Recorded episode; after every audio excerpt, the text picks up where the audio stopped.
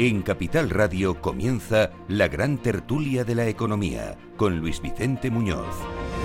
hoy nos acompaña Carmen Morales, profesora de liderazgo del IE Business School, que nos contaba que acaba de aterrizar de vuelta de Arabia Saudí, precisamente. Hola Carmen, buenos días. Sí, buenos días, Luis Vicente. Eh, sí, sí, sí, este sábado he llegado. Y... y en resumen, ¿cómo están las cosas por allí?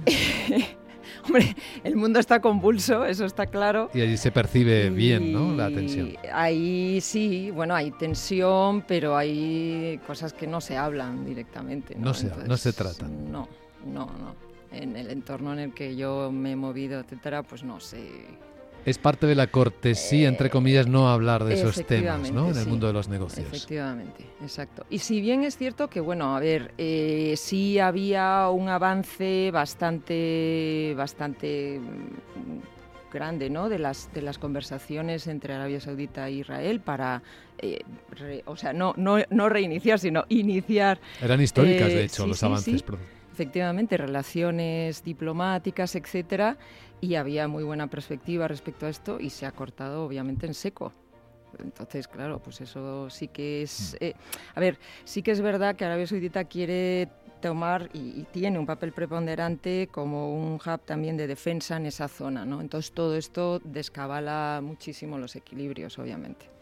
Entonces, eh, la sombra de Irán planea el eh, enemigo, el enemigo religioso, entre comillas, ¿no? de, Arabia Saudí. claro, los sunitas y los chiitas, ¿no? De siempre. Y entonces, em, bueno, pues... Em, pues esa, los equilibrios de fuerza se descompensan de nuevo, ¿no? Y eso en general no beneficia, ¿no? No beneficia eh, a la zona porque obviamente sí hay un intento de estabilización, sí hay un intento de consolidación, sí hay un intento de, apertura, etcétera, y, esto pues... De hecho es una, una, parte fundamental del análisis geoestratégico que se está haciendo, por qué se elige este momento, por qué de esta manera, y ese fondo está ahí inexorablemente, porque históricamente se estaba avanzando como no se había, no había ocurrido en el siglo XX entre esos países. Eduardo Abad es presidente de UCTA, ¿cómo estás Eduardo? Buenos días. Uy, que no oigo a Eduardo, pero está aquí. Hola, Eduardo. ¿Qué tal? Muy buenos días. Y está conectado con nosotros Miguel Córdoba, profesor de Economía Financiera. ¿Cómo estás, eh, Miguel? Muy buenos días. Hola, buenos días, Vicente. Encantado. Oye, imagino que estarás contento porque España va a emitir 5.000 millones de euros de deuda menos este año. ¿Has escuchado a la presidenta, eh, a la vicepresidenta primera y ministra de Economía, Nadia Calviño? Que vamos a reducir en 5.000 millones de euros la emisión de deuda prevista para 2023. Con ello pasaremos de una emisión de, deuda neta de 70.000 millones a 65.000 millones de euros, eh, lo cual nos pone en una posición de resiliencia y de fuerza en este contexto de tipos de interés al alza. No sé si de fuerza, pero de ver menos dinero nunca es buena no sé, noticia. Yo, eh, eh, justo lo, que ha dicho ella al final es lo que te iba a decir yo. Decir, en vez de 70, 65. O sea, estupendo. O sea, esto, llevamos 15 años que, hemos emitido, eh, pues eso, casi un, un billón de, deuda neta y dice, mira, este año solo 65.000. Eh, digo, oiga, perdone, eh, eh, que no tiene sentido, ya no hay pandemia, ya no hay todo esto. Dice, y vamos a, necesitar otros 65.000 millones en un contexto en el que no eh, compra ya el, Banco Central Europeo deuda pública. Yo no sé a quién se la va a colocar, porque llevamos siete años eh, con, el Banco Central Europeo que ha sido nuestro paraguas sin él ya veremos qué pasa. Bueno, no compra, pero todavía no se nota, por, si miramos la prima de riesgo no se nota nada. Es decir, ahora mismo nos están comprando la deuda. No sé quién, ¿eh? pero siguen comprándola. Los extranjeros eh, fundamentalmente, porque aquí no se compra tanto dentro. Bueno, sí, no, es que eh, es realmente al haber subido los tipos de interés y estar en el torno del 4% y esas cosas, pues eh, lógicamente eh, ya la, deuda empieza a ser atractiva, hay muchas particulares que compran que antes no tenían prácticamente nada y lógicamente, bueno, pues las empresas que tengan liquidez pues también pueden comprar letras del tesoro en corto plazo. Es decir, que, que, sí es cierto que, que, después de siete años en los que solamente el 1% de la deuda pública estaba en manos de empresas y particulares, ahora eso ha subido, pero no para eh, tragarnos 70, 65 mil millones nuevos netos al año, más otros 200 mil millones que vencen cada año y que hay que renovar. Dilo bajito, que no se enteren nuestros hijos y nuestros nietos, ¿no? Que es a los que les toca pagar esto. Eduardo, que estás muy callado. Estoy, no, estoy escuchando atentamente, ¿no? Francia tiene 3 eh, billones con B de deuda pública. Alemania 6 billones con B de deuda pública. Estamos en un contexto en el que la deuda pública, bueno, pues es la forma de financiarse los países.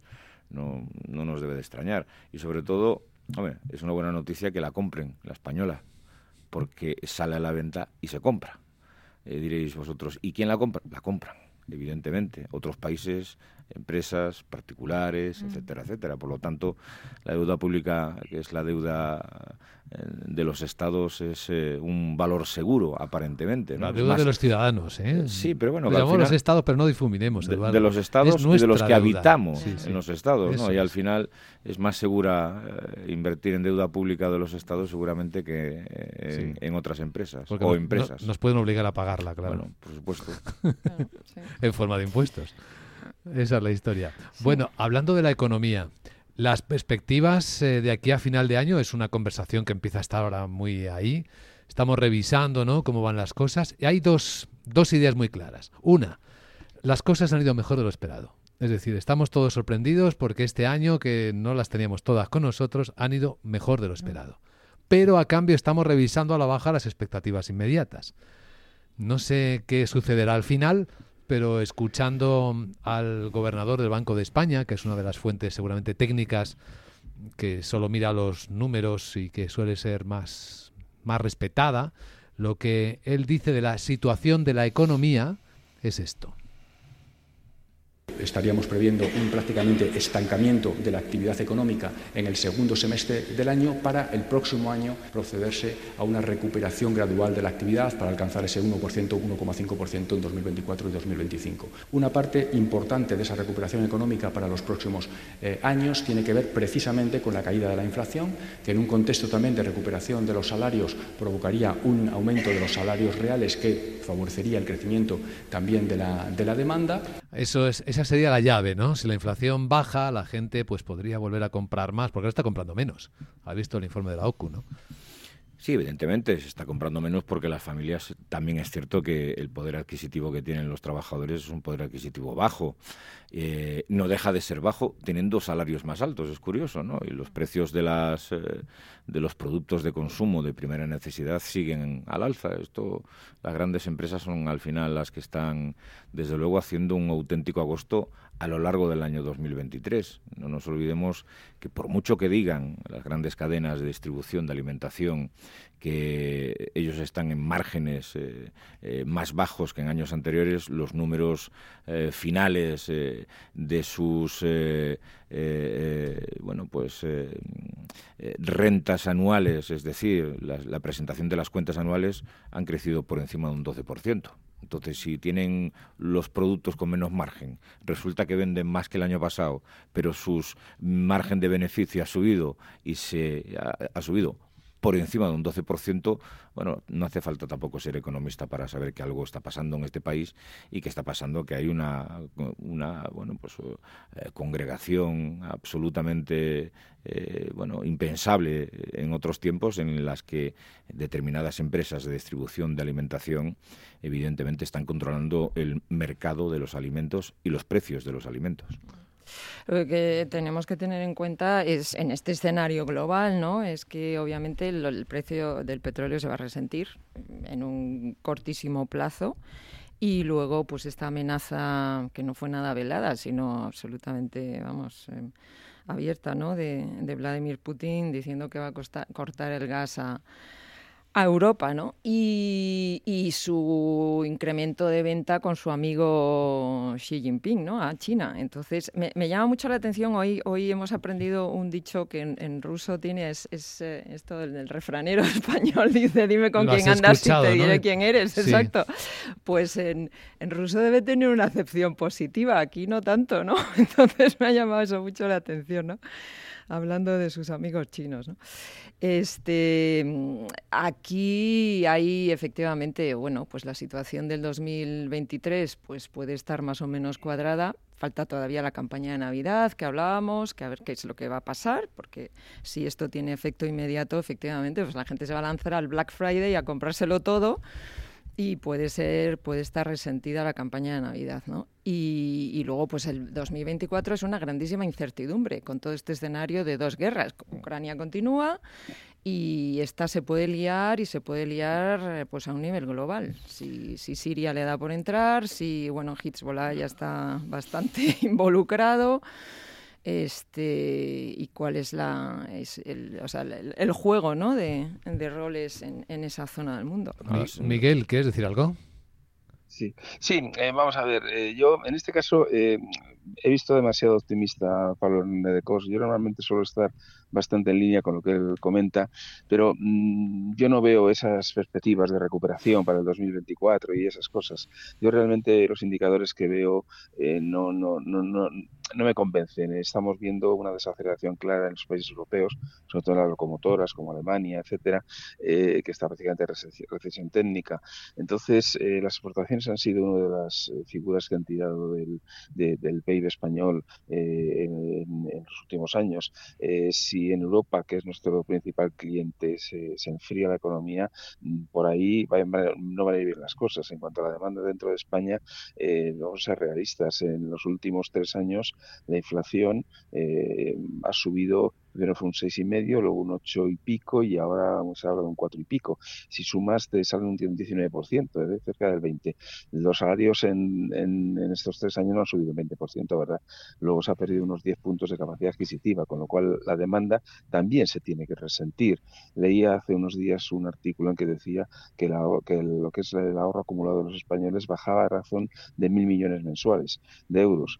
Eh, me parece que son unos indicadores que por el lado de la demanda y por el lado de las exportaciones eh, nos pueden estar eh, afectando mucho. Y luego lo que comentaba Carmen, estoy de acuerdo, el aspecto geopolítico eh, puede afectar y ahí sí que es un cisne negro de esos que dices, bueno, mm. vete tú a saber cómo, acaba esto, ¿no? Porque evidentemente una situación de una conflagración que se extendiera podía ser bastante mala, sobre todo por el aspecto de hidrocarburos y demás, que pueden llegar a unos precios muy elevados. Por tanto, mm, sinceramente, mi opinión personal personales un, con reservas que 2024 yo no veo que sea un, vaya a ser un año bueno.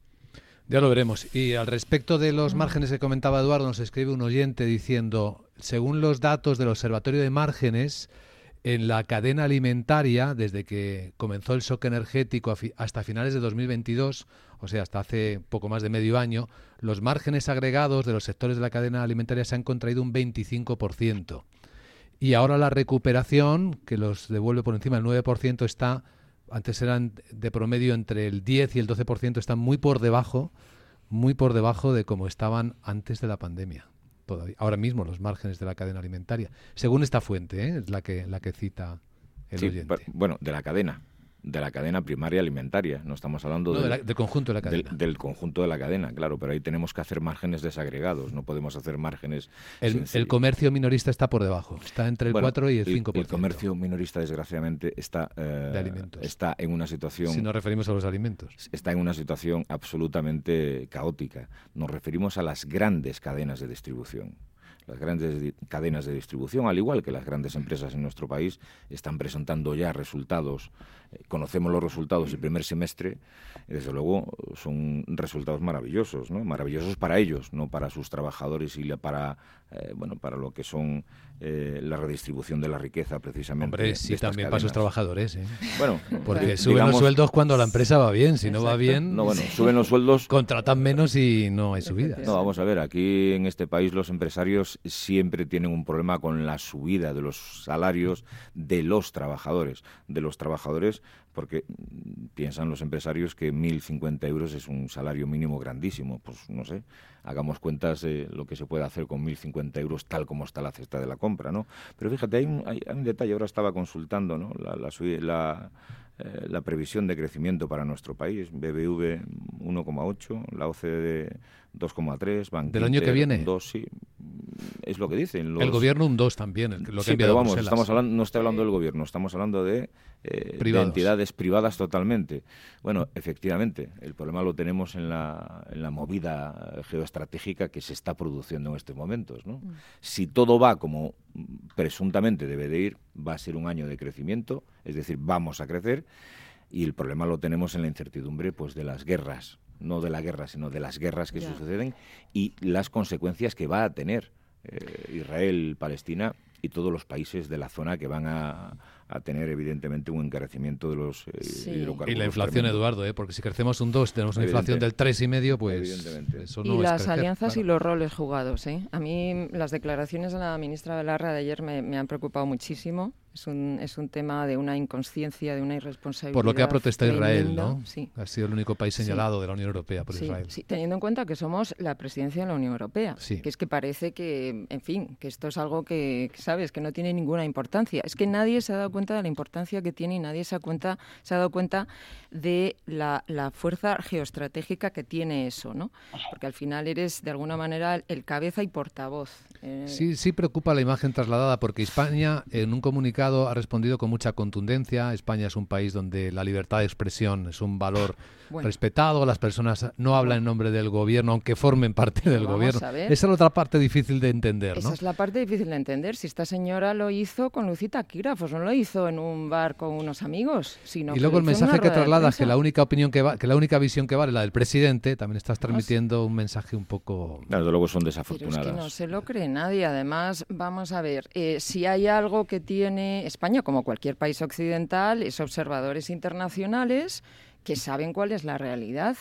Y es que esta situación no hay por dónde cogerla. Es decir, la falta de alineamiento, la falta de criterio y la falta de saber. Esto, además, este tipo de declaraciones luego alejan eh, eh, inversiones extranjeras. Bueno, tampoco, tampoco se ha quedado corto el, jefe de, el jefe de hasta ahora de la oposición, hablando de balcanización de España por Dios bendito. Pero mira, que nos, están, que nos están todos observando. El presidente socialdemócrata de Alemania se va a Israel hoy. ¿eh? Ya, ya, pero que estamos hablando de que el, el, y el presidente de turno de la Unión Europea no fue. El jefe de la oposición en nuestro país está hablando de balcanización en nuestro país. No hables de la oposición, habla del gobierno, que es el que está estamos representando la, la, posición de España. no, claro, pero es que aquí también las, eh, la, la, oposición en España, la oposición, una oposición tan seria como la del Partido Popular, cuidado que hablar de balcanización en nuestro país me parecen palabras mayores. Pero habla de la oposición y cuando lo hablan miembros del gobierno, ¿qué dices? No, exactamente igual. Igual que la oposición que el gobierno. No, exactamente igual de temerarias unas que otras. Pero hay una cosa muy clara. Eh, unas que otras. Eduardo, hay una cosa muy clara. Es decir, eh, la situación en la que estamos de chantaje a, las instituciones y al gobierno, de poner condiciones y, chantajear con, con eh, pues eso, con, con la, vulneración del Estado del Derecho y la Constitución, eso es algo que sí está alineado con lo que fue la balcanización. Bueno, yo ya sabemos cómo terminó. Yo, yo creo Entonces, que eso está clarísimo. Yo creo que enviar mensajes de ese tipo en estos momentos me parece que es una temeridad brutal. Eh, a los ciudadanos, al país, a Europa. Lo que es una temeridad brutal es no condenar un atentado terrorista sí, pero yo creo que flagrante y alinearse con los terroristas. Yo creo que este gobierno sí ha condenado. Por parte de los miembros del pero gobierno. yo creo que este gobierno sí ha condenado eh, de forma eh, clara y rotunda. No, señor. Clara y rotunda en, en voz del presidente del gobierno el atentado terrorista, que lo condenamos todos. Pero no es menos cierto que también tenemos que condenar que también tenemos que condenar las actuaciones de Israel contra el pueblo palestino indiscriminadamente haciendo lo que está haciendo. Hay, hay una, eh, fíjate, una cosa clara que ocurrió el, día después de los atentados, las manifestaciones que salieron en, Londres a favor de, los palestinos, es que Rishi Sunak prohibió cualquier manifestación a favor del Estado palestino por eh, ensaltamiento del, terrorismo. Francia también lo ha hecho. Francia también ¿Pero lo que estamos diciendo? ¿Que todos los palestinos son terroristas? Estamos diciendo que hay una... Palestina es terrorista.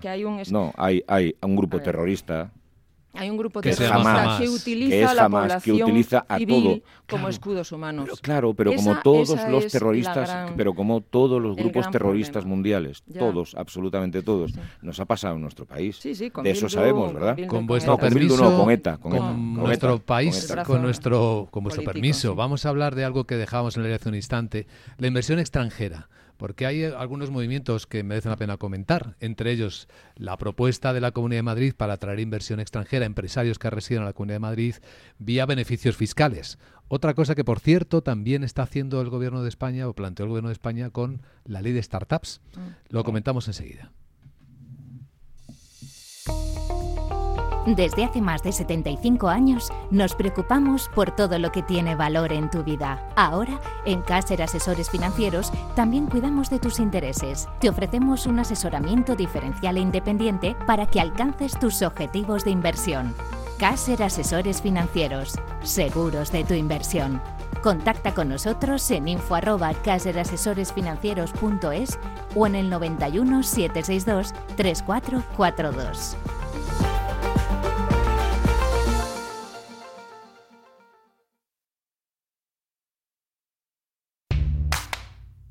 El trading no tiene por qué ser complicado. Si lo tuyo es la sencillez, invierte con Multis en el broker IG.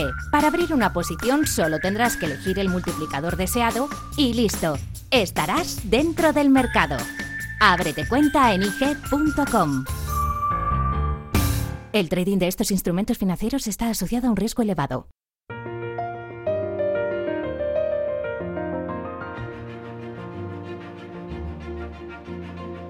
La gran tertulia de la economía, solo en Capital Radio. Seguimos en la gran tertulia de la economía. Aprovecho para adelantaros cómo vienen las bolsas este martes. Dicen los futuros europeos que va a ser muy plana la apertura. Está bajando una décima el futuro del Eurostox en 4.163 y el del IBEX ni eso, dos puntos que no es nada, 9.289.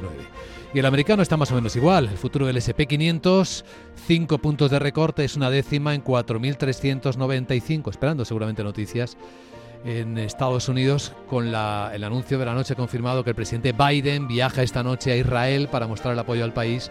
Estará mañana miércoles. Lo veo en las pantallas de XTV. Si inviertes en bolsa, esto te interesa. XTB, tu broker con más de 15 años en España, tiene la mejor tarifa del mercado para comprar y vender acciones y ETFs. No pagues comisiones hasta 100.000 euros al mes. Si inviertes en bolsa o quieres empezar, más sencillo e imposible. Entras en xtb.es, abres una cuenta online y en menos de 5 minutos compra y vende acciones sin comisiones. Además, con atención al cliente las 24 horas del día. ¿A qué esperas? Miles de clientes ya confían en xtb.es. Un broker, muchas posibilidades. xtb.es. A partir de 100.000 euros al mes, la comisión es del 0,2%, mínimo 10 euros. Invertir implica riesgos.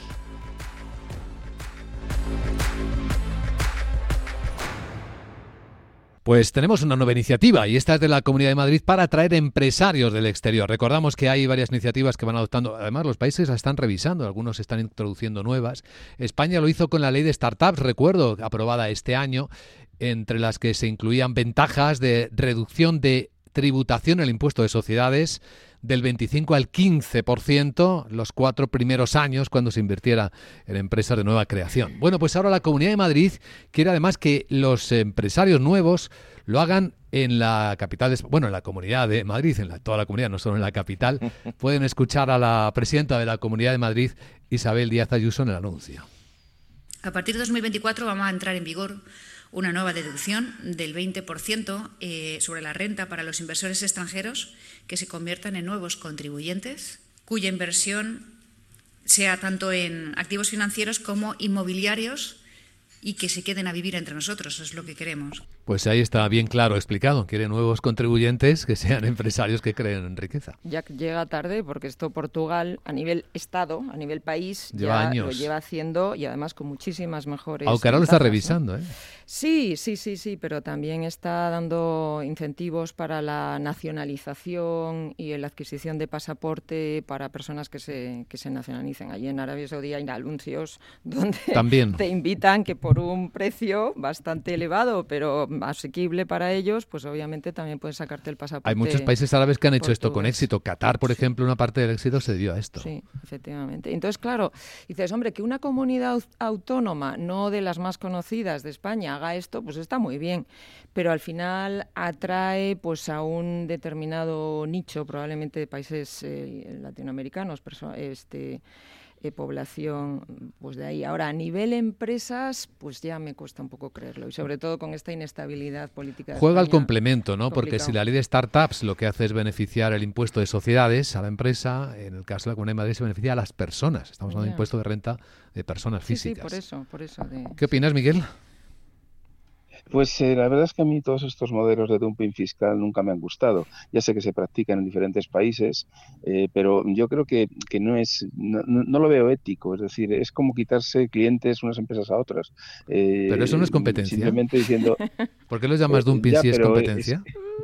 Dumping, pues porque sí, porque ofreces a personas que están pagando unos impuestos significativos en un país o en otra comunidad autónoma, eh, eh, pues les estás ofreciendo, eh, oye, aquí pagas menos, vente conmigo y, esos ingresos deja de tenerlo el, otro país. Ese, ese, ese, modelo a mí nunca me gustó, nunca me gustó lo que hace Irlanda con sociedades, lo que hace Holanda, Luxemburgo y, demás. yo de lo que hace Ayuso sí entiendo lo del impuesto de patrimonio, que es un impuesto que no tiene mucho sentido que en Europa evidentemente no, sé, no hay. Lo de sucesiones se está practicando ya en diferentes comunidades autónomas de padres a hijos, que bueno, también puede tener un cierto sentido en la primera, en, primera generación, eh, pero eso, que es un esquema fiscal, eh, para mí puede tener sentido. Ahora, ofrecer específicamente a personas para que eh, se vengan aquí a Madrid y sobre todo que eso luego, sobre todo si se hace de una manera, no sé si masiva o no, de latinoamericanos y demás, de tal, pues lo que hace es encarecer la vivienda, que ya sabes que está por las nubes en Madrid porque hay mucha gente que, que, que, invierte eh, este tema, ¿no? Con lo cual, bueno, yo siempre he dicho que este modelo a mí, a mí no me gusta, pero bueno, cada uno es cada uno. Eduardo.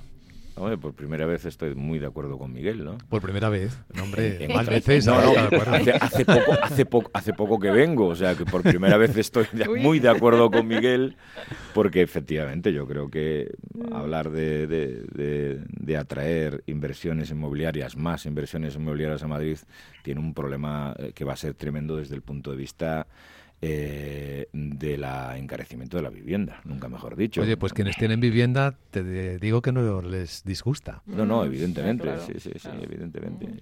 No cabe duda que los grandes que tienen grandes, ahorros en vivienda. Sí, sí, los grandes tenedores de, viviendas tampoco les asusta. Y los pequeños, ¿eh? pequeños tenedores. Y los que no saben si van a cobrar la pensión y tienen una vivienda y a lo mejor es su jubilación. Bueno, Está abierto que eso les gusta. esa es la mayoría, ¿no? En Madrid no sé, pero hay mucha gente que... Bueno, ahora estaba leyendo, estaba leyendo eh, en Madrid en eh, los grandes tenedores de vivienda tienen el 43,7% de las viviendas de Madrid.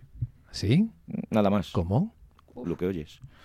¿De dónde es ese dato? Es de un periódico. Bueno, pero estamos hablando del 43. La fuente, bueno, la fuente no la sé, evidentemente, pero que estamos hablando de que en Madrid fundamentalmente son grandes tenedores, ¿eh? Que por eso pregunto la fuente. Bueno, la fuente se lo puedes ¿eh? preguntar a la ex alcaldesa de Madrid, ¿no? Que ha vendido gran parte de las viviendas a fondos eh, buitres eh, que se han quedado con ellas. Tampoco tengo ese dato. Bueno, bueno. Bueno, Yo por eso lo pregunto. yo lo dejo ahí. ¿De vivienda pública? No, no, de viviendas, de viviendas, de viviendas en, en Madrid, mm. grandes tenedores. Pero a ver, una alcaldesa no puede vender viviendas que no son suyas, solo puede vender viviendas que son públicas. Por eso que es que veo que ahí hay una... No, evidentemente son viviendas públicas, todos sabemos lo que ha pasado. Pero ¿cuántas viviendas públicas hay en Madrid? Hay poquísimas. viviendas públicas las que se vendieron en aquel momento, sé, podemos mirarlo tranquilamente. Por eso. ¿Cuántas viviendas se vendieron? Es que nos gusta hablar sobre datos fundamentados, porque si no generamos una idea o un análisis que no es correcto, o puede ser incorrecto. Bueno, puede, puede ser que estés diciendo que estoy dando datos que no son fundamentados. No, por eso pregunto la fuente. La fuente es prensa, ¿eh? Pues son compañeros. La prensa debe son compañeros Pero la prensa debe citar la fuente original. Bien. Por eso leemos bien el... Como todos, yo leo y apunto. Ya ves que Pero llega hasta el final, Eduardo, que si no me, me, estás desprestigiando a los colegas y seguro que han buscado la fuente. Seguro, seguramente. Y si no la tienen, efectivamente, habrá que decir que ese colega no está mostrando la fuente. Los mismos que dicen que el, que el crecimiento de España es de un 0,3, como leo en algún medio de comunicación La previsión. Pero no lances piedras al aire sin citar la fuente. Hombre, por Dios. ¿Y quién? Y... Estamos en público y creo que la gente sabe buscar en Internet, que antes te respondió un... Eh, nos, respondió, un, oyente, ¿verdad que sí? Nos vamos, la gran tertulia de la economía. Hoy nos han acompañado Eduardo Abad, eh, Carmen y Miguel Córdoba. Gracias a los tres. Hasta luego. Nos quedamos en tiempo. Hasta luego. With lucky landslots, you can get lucky just about anywhere. Dearly beloved, we are gathered here today to. Has anyone seen the bride and groom? Sorry, sorry, we're here. We were getting lucky in the limo and we lost track of time. No, Lucky Land Casino, with cash prizes that add up quicker than a guest registry. In that case, I pronounce you lucky. Play for free at LuckyLandSlots.com. Daily bonuses are waiting. No purchase necessary. Void where prohibited by law. 18 plus. Terms and conditions apply. See website for details.